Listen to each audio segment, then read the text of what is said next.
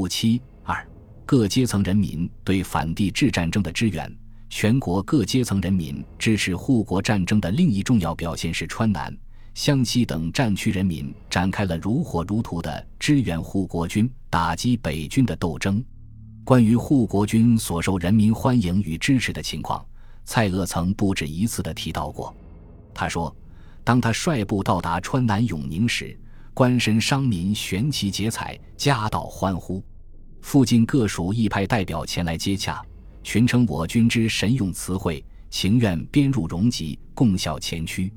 随蔡入川的支队长朱德也说：“自滇已达蜀地，无不单死而营。”有人还与辛亥以来的几次入川情况相比较，指出此次入川对于人民感情与前大义，每一战争，所有附近村民单似湖江送入阵地者不可胜数。驰骋湘西的东路司令王文华说。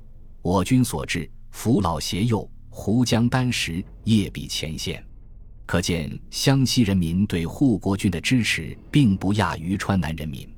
川湘人民也和云贵人民一样，毁家纾难，踊跃从军。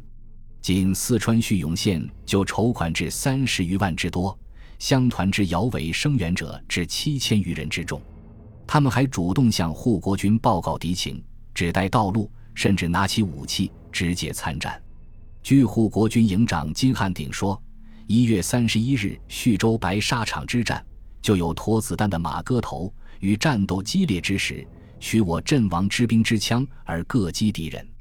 支队长华峰哥也说，前军占领九盘子、赶水、东西等要隘，多得蚌壳之力。湘西民众每当护国军与北军对垒之际，或至鏖战不休。妇女之属分为炊事已尽，男子则持白刃尾随其后，所至成群，杀声雷动，昼为冲锋，夜为劫营，枪林弹雨之中，赤血横飞，由各甲勇前驱，捐身不顾。因此，殒命者每战十负不少。可见，护国军的每一胜利，除其自身的英勇牺牲外，也是川湘人民用生命和鲜血换来的。但是，与护国军相反。北军及其附庸却处处遭到川湘人民的反对，凡是他们经过的地方，家家闭户，人人远避。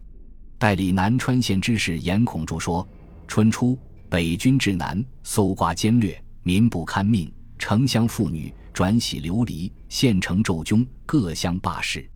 北军兵兼监员官巡也供认，沿途经过之地，居民旅店关闭居多。”不为日用物品极其昂贵，且求其有而不可得，欲求向导更无一应者，破而为之，非成见而易，即故引其徒，速其被歼。三月，王维刚进攻丰都时，北军营长张福臣以土人于建龙为向导，欲西出新城，鄂王来路，但于却骗他左出大桥，结果王维刚取到大池以抵新城。而张环蒙在鼓里。十七日拂晓，张骞对出新城，为戒备，促与刚遇，枪不及弹，伤数十人，遂溃退不可收拾。几乎同时，川南松坎两营北军也因向导略施小计，被护国军打得死伤枕藉，狼狈不堪。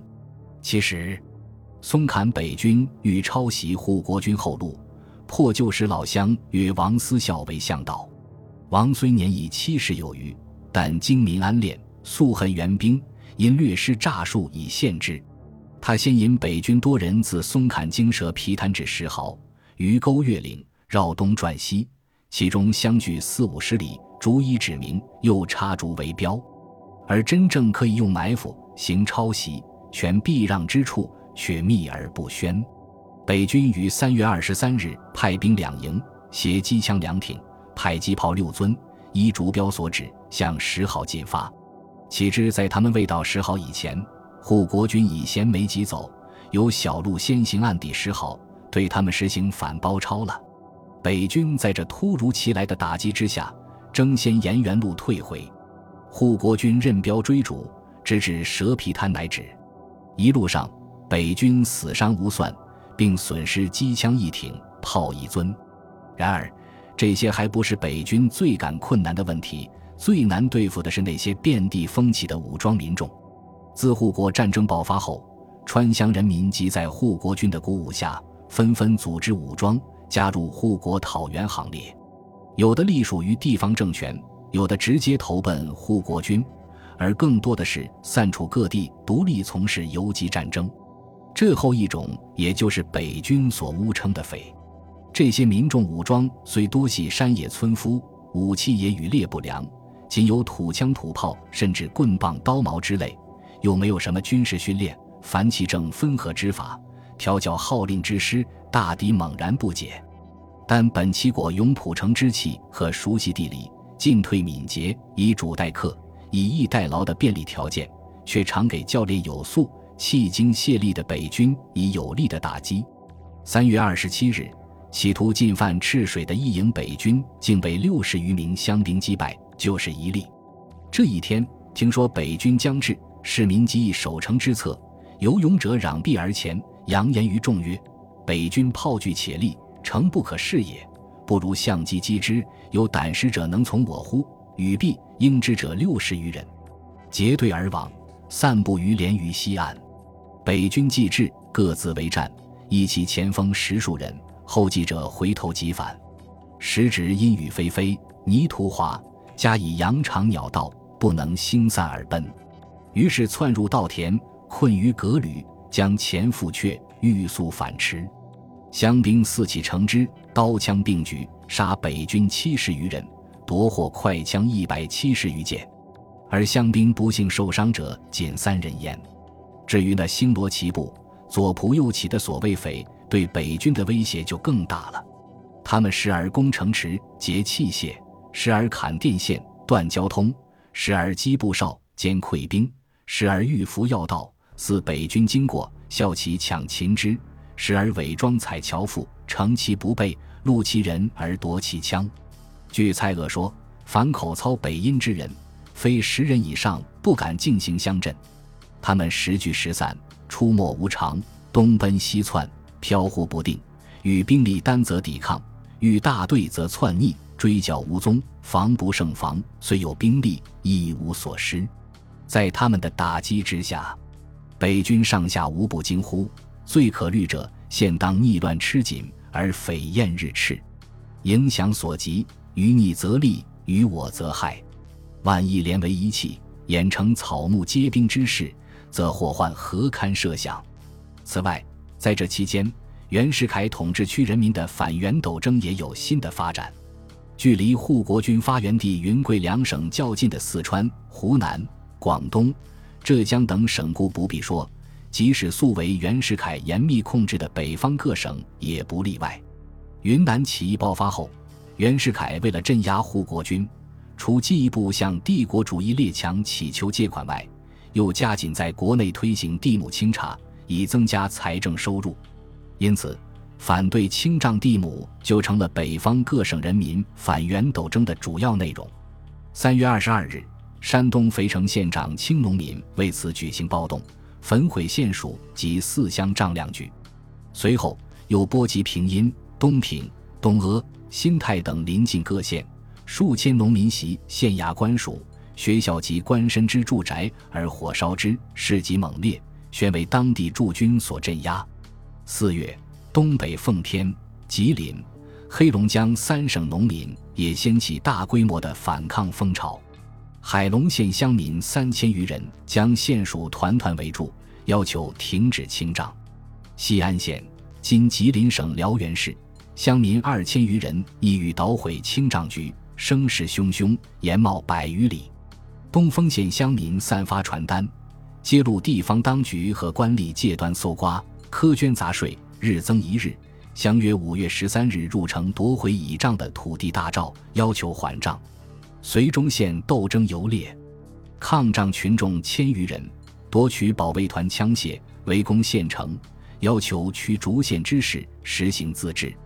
阿城、盖平、岫岩、新京、金新宾等县农民也展开了规模大小不等的抗仗斗争。至五月间，反抗清账风潮。积无限无知，三省当局被迫停止清账。与此同时，河北易县爆发了山北社千余人为抗阻清丈地亩和反对苛捐杂税的武装起义，并蔓延冀中十数县，后以兵力不敌，被军警击散。最后还要特别指出，在这次反袁爱国斗争中，国内各兄弟民族和海外华侨也是一支重要力量。在川南和湘西，各兄弟民族与汉族人民一道，一面积极欢迎和支持护国军北伐。一面自动组织武装抗击北军的进攻，李长泰不止一次向统帅办事处报告说，赤水又来苗匪千余人，携明火枪，并有抬炮。